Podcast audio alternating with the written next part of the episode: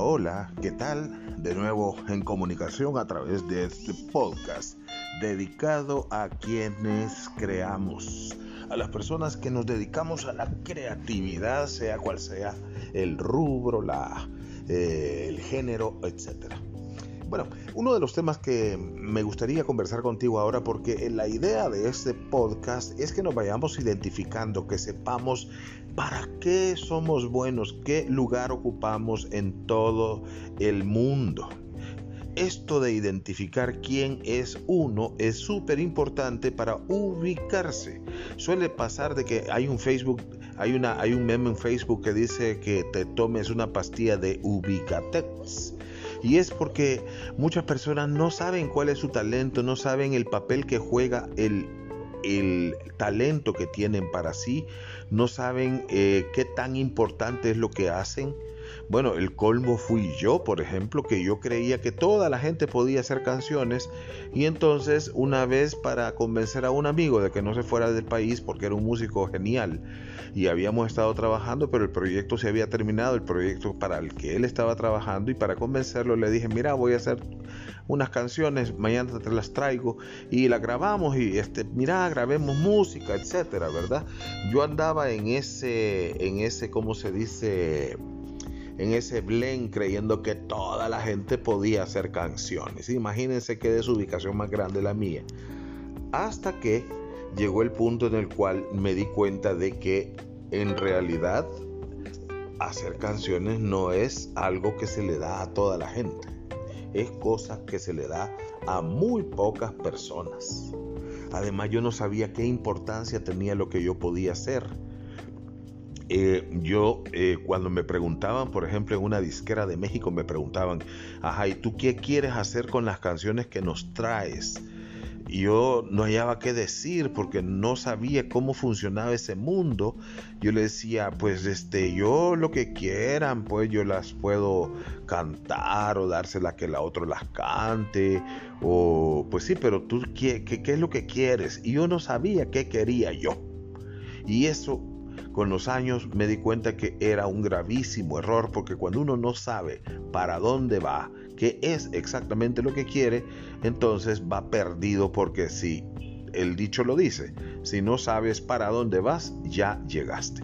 Así es que vamos a hablar ahora sobre cuáles son los tres grandes ejes o los, los tres grandes rubros de la actividad artística para que tú vayas ubicándote qué es lo que tú puedes aportar cuál es el, papel que tú puedes ocupar o el rol que tú puedes hacer, cuál es el talento que tú tienes para ese rubro específico o para ese gran universo, más bien dicho, del arte.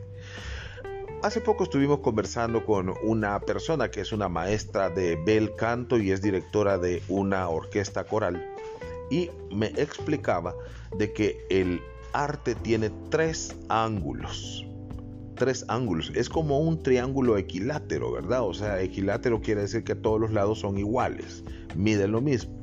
Entonces, eh, equilátero quiere decir de que todos los, los, tres ángulos que forman el triángulo son importantes para dar la forma de triángulo equilátero, porque hay triángulo escaleno, triángulo isósceles, pero el triángulo equilátero es el que tiene la forma exacta cada o la medición de grados exacta cada uno de los ángulos.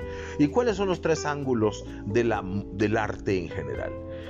Voy a mencionarte los primeros y después te voy a dar un comentario sobre cada uno de ellos. Los tres ángulos son creatividad, ejecución o exposición al público y público. Es creatividad, interpretación y luego público. El público es el otro componente de ese triángulo de la industria o de la actividad artística.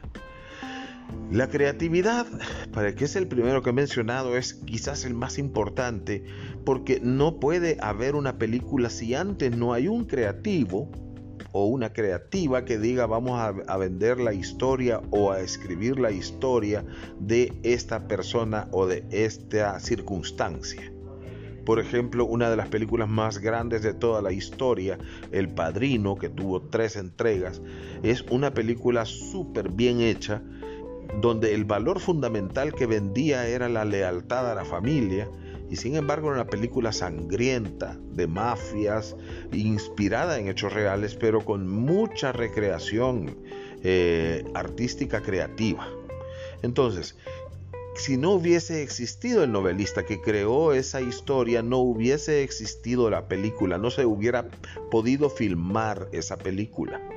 Tampoco hubiera podido lucir los papeles que lució, por ejemplo, Marlon Brandon y otros de los artistas más importantes y emblemáticos del cine estadounidense que jugaron un papel importante en la filmación y el rodaje y en la actuación de la película. Y finalmente, esa película no hubiese sido tan exitosa si no hubiese tenido la aceptación, el aplauso de todo el público, de toda la gente que fuimos a verlas y que esperábamos que siguiera la siguiente entrega para ir a ver en qué seguían las cosas. Entonces, si te das cuenta, ahí tenemos imbricados tres, imbricados tres, los tres ángulos. Creador, es el señor Puso el que hizo la, la novela, el que creó la historia. Luego vienen los intérpretes, que son los actores, las actrices que hacen papeles geniales, que llevan al cine o a la pantalla esas emociones, esos sentimientos que la novela del creador decía que tenían ellos a la hora de que le mataban a un hijo, a la hora que querían apoderarse del poder de determinado círculo de la mafia, etcétera, cuando se enfrentan entre sí y, y entre ellos y las autoridades. Hay una serie de emociones, de sentimientos eh, que están ahí jugando. Y entonces todos los actores son intérpretes. Pero luego está el que creó el tema de la película, el tema musical, que es un tema además famoso que ha trascendido los tiempos, el tema de la película El Padrino. Ahí hay un creador que es el que crea la obra musical que va a acompañar esa película, esa obra cinematográfica. Ese autor después necesita ejecutantes que interpreten la obra que ha creado. Y luego tenemos la recepción del público, que es al final a quien todos nos debemos. Entonces, en cada una de las acciones o las actividades de las artes, siempre vas a encontrar la presencia de los autores, compositores eh, o los creadores, los creativos, porque también puede haber un creativo de pintura, por ejemplo, eh, la pintura de Botero, la pintura de Picasso, la pintura de Dalí, que son grandes aportes, ¿verdad? Eh, Rembrandt en cada uno en su tiempo, obviamente, el impresionismo, y vas a encontrar creativos que son simbólicos de cada una de las tendencias. Por ejemplo, los creativos John, eh, eh, ¿cómo se llaman? Eh, Michael Jackson marcó una tendencia en su arte musical, en la creación de su música, y fue un personaje que se estuvo innovando de manera permanente y haciendo uso de los últimos inventos de la tecnología para la producción de su material discográfico, televisivo o visual. Entonces, repito, siempre vas a encontrar la presencia de quienes crean, de quienes ejecutan y ponen, exponen lo que la otra persona ha creado, y finalmente tenemos al público.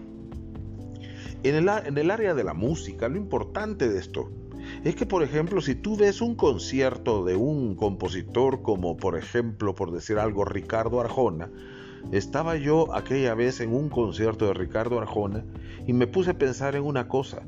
Todos los músicos que están ahí presentes, acompañándolo en vivo, están viviendo de la idea que él tuvo. Me explico. O sea que ellos están ganando su salario, están recibiendo ingresos económicos gracias a una idea que ese compositor tuvo. Lo mismo sucede en los grandes conciertos de Estados Unidos, de Inglaterra, de Europa, de América Latina. Shakira es una mujer que crea sus propias obras y luego hay quienes viven con la obra de ella. ¿De quiénes? Imagínate toda la plata que mueve una persona creativa. Es capaz de mover la industria de la música. cuántas personas viven, la industria de la música vive, gana cientos de millones de dólares gracias a todas esas personas creativas que están generando nuevos contenidos, nuevas propuestas musicales, pictóricas, teatrales, eh, orquestales, etcétera, cinematográficas, ah, gracias a todos esos creativos que están generando nuevos contenidos, la industria está alimentándose y está moviendo muchos empleos, muchos salarios, mucha inversión, recuperación de la inversión, muchas ganancias.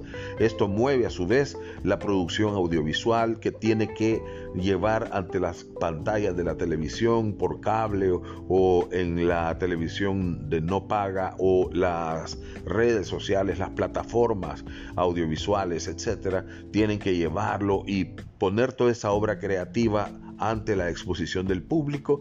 Y luego viene todo ese público que ahora está más segmentado que antes, muchísimo más segmentado que antes, tiene propuestas nuevas que le gustan, que les interesan, gracias a que hay una persona creativa una persona creativa creando contenidos que a mí, a mí me tocan, que a mí me gustan, que a mí me interesan, que a mí me mueven. Entonces, este es todo un círculo muy grande en el que todos tenemos que ubicarnos. ¿Qué eres tú? ¿Qué haces tú en este universo del que estamos hablando? ¿Cuál es tu aporte? ¿Cuál es el talento que tienes y que quieres desarrollar? Entonces, una vez identificado eso, vienes y dices, bueno, si este es mi talento, si esta es mi capacidad eh, ejecutoria o creativa o eh, de negocio o de marketing digital, etcétera, tú te ubicas y vas generando y desarrollando tus talentos. Es muy importante decirte que los talentos no se desarrollan si no sientes pasión, pasión por lo que haces. Puedes tener el talento, pero si no te apasionas, no lo vas a desarrollar. O puede ser que el talento esté en ciernes, incipiente, y que lo que necesite es una pasión completa para despertarlo, desarrollarlo y hacerlo reventar, ¿verdad? Así es que estas son, repito, los tres ángulos importantes, los tres ejes importantes de toda la industria de la música y del arte en general. Creatividad, ejecución pública y público. Espero que esto te ayude a ubicarte. Este es un podcast para quienes creamos.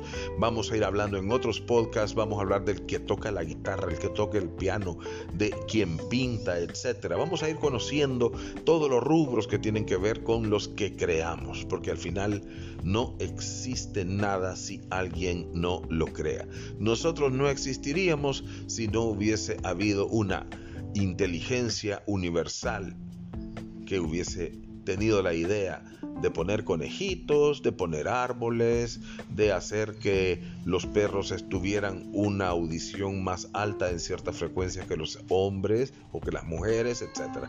Bueno, eso quería comentarte en esta nueva emisión del podcast, los que creamos de Así MGC. Espero que sea de tu interés y pronto estaremos llevándote más contenidos. Hasta luego. Soy Francisco Figueroa.